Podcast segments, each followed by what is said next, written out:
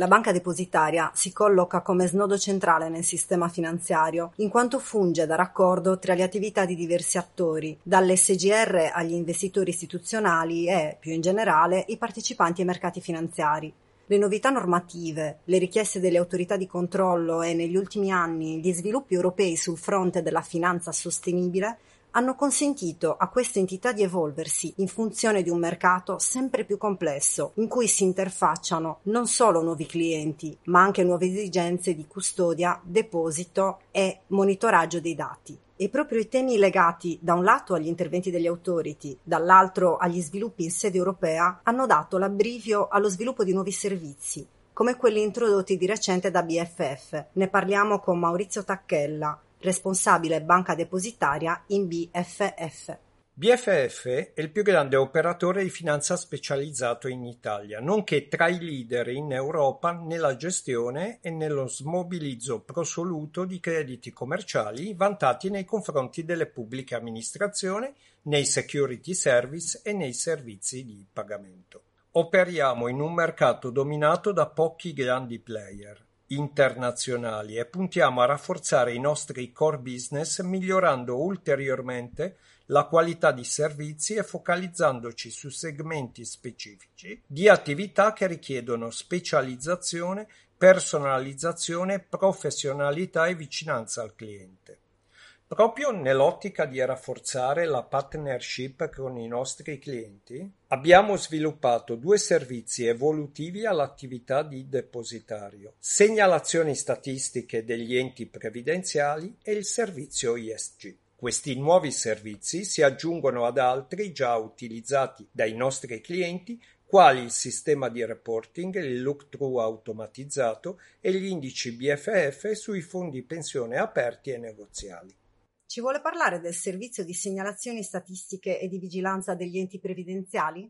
BFF, nell'ambito del nuovo sistema di segnalazione dei flussi informativi dovuti alla Covid, ha lanciato il servizio utile a garantire la raccolta di tutte le informazioni necessarie alla compilazione delle tavole previste dal manuale di segnalazione diffuso dalla stessa Commissione lo scorso gennaio la relativa predisposizione delle segnalazioni nel formato richiesto. Le casse di previdenza che opteranno per tale servizio avranno il solo compito di gestire l'invio attraverso la piattaforma Infostat Covip. Come noto, il 25 febbraio 2020 la Covip ha avviato la procedura di pubblica consultazione sul manuale delle segnalazioni statistiche di vigilanza degli enti previdenziali di cui al decreto legislativo numero 509 del 1994 e decreto legislativo 103 del 96, conclusasi il successivo 29 maggio.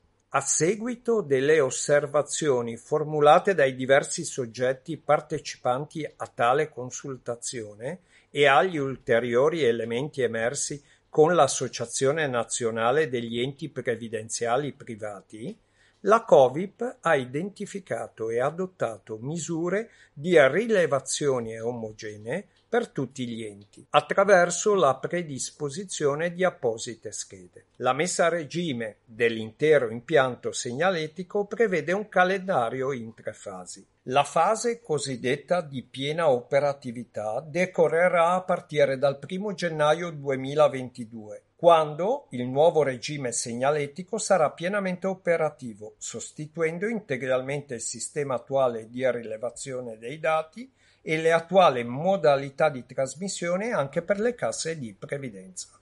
Un secondo punto portato alla nostra attenzione è quello sulla sostenibilità. Ce ne vuole parlare? L'informativa di sostenibilità dei servizi finanziari Sustainable Finance Disclosure Regulation, denominata SFDR, ha come scopo quello di integrare e uniformare i requisiti di reporting dei processi di investimento ESG, migliorando altresì i requisiti di trasparenza degli investimenti per i sottoscrittori dei fondi. Sebbene oggi non vi sia un obbligo normativo, BFF vuole sin da subito supportare i propri clienti affiancando ai servizi di reportistica esistenti il monitoraggio nel continuo degli ESG in portafoglio. Il nostro obiettivo è pertanto quello di fornire un servizio di reporting ESG per clientela basato sui dati di patrimonio dei fondi già certificati nell'ambito delle attività di depositario al fine di effettuare una corretta e adeguata classificazione degli strumenti finanziari secondo i rating ESG individuati.